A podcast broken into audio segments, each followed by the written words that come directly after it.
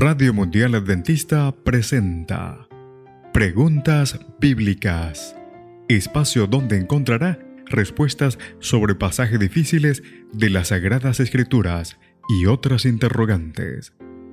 Conducido por el licenciado Rodrigo Josué Rivas. Saludos. Esperamos que el programa de hoy pueda ser de gran ayuda a su crecimiento intelectual y espiritual. Comencemos. ¿Se celebrarán casamientos en el cielo? Nuestro programa de hoy, el matrimonio en el cielo.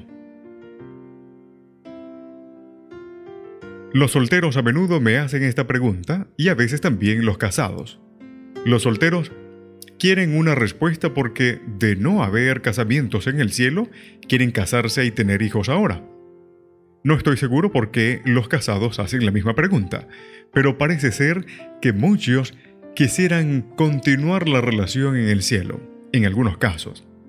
Puede que estén esperando librarse de la relación. La Biblia brinda una clara respuesta que aparentemente crea un problema teológico. En primer lugar, hablemos de la respuesta de Jesús. Los saduceos le hicieron esa pregunta a Jesús porque esperaban refutar la doctrina de la resurrección.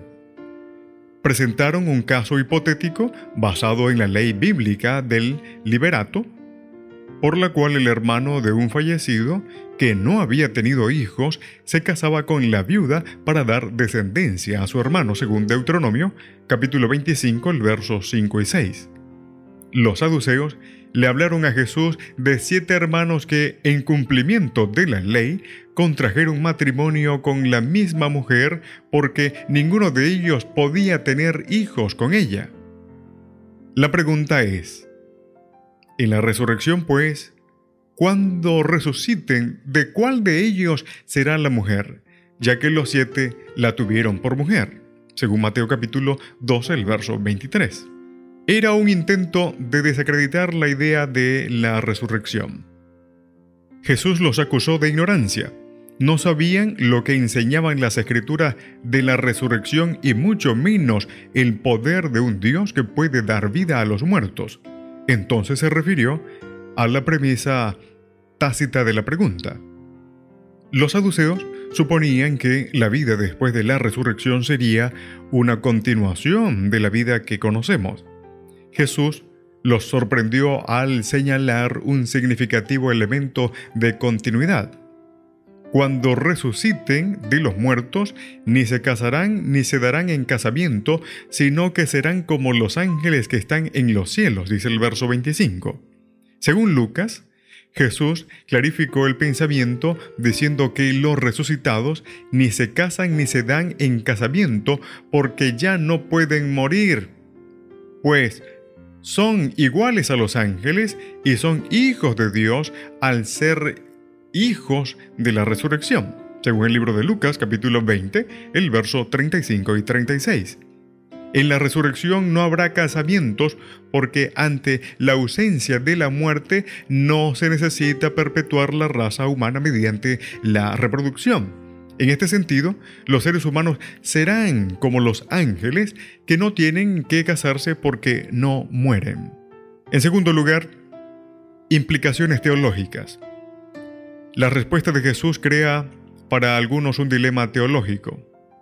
Si el matrimonio, al igual que el sábado, fue instituido antes de la entrada del pecado, ¿por qué será incompatible con la vida en la tierra nueva?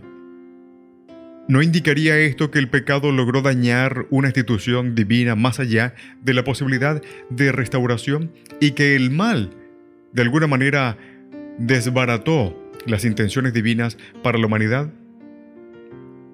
Estas importantes preguntas merecen ser contestadas, aun cuando acaso no tengamos respuestas definitivas. Para responder al problema teológico presentado tengo que asumir que no fue el propósito divino que el matrimonio fuera una institución social permanente o eterna. El Génesis parece insinuar esa idea. El matrimonio tenía dos funciones estrechamente relacionadas, la procreación y el compañerismo. La primera tenía un objetivo muy específico, fructificad y multiplicaos, llenad la tierra, dice Génesis capítulo 1, el verso 28. Lo que implica que una vez que se logró el objetivo y ante la ausencia de muerte, la procreación llegaría a su fin. Jesús confirmó esto al responder a los saduceos. Antes de que existiera el pecado, la comunión y la unión más profunda con Dios superaba el matrimonio como expresión de compañerismo. ¿Acaso nunca fue el propósito que el círculo del compañerismo fuera un matrimonio, sino una relación con la familia cósmica de Dios? Jesús tiene que haberse referido a esta experiencia más profunda y por ahora misteriosa cuando dijo que los resucitados son hijos de Dios al ser hijos de la resurrección, según el libro de Lucas, el capítulo 20, el verso 36. Se refiere a una experiencia familiar que es infinitamente más profunda que el matrimonio, enriqueciéndonos de maneras que no podemos comenzar a imaginar. Nuestro círculo de seres queridos alcanzará dimensiones cósmicas en la pureza del amor desinteresado. Siéntase libre de mostrar su desacuerdo con nuestra postura. El Señor te bendiga. En la producción, Pastor Ángel Manuel Rodríguez.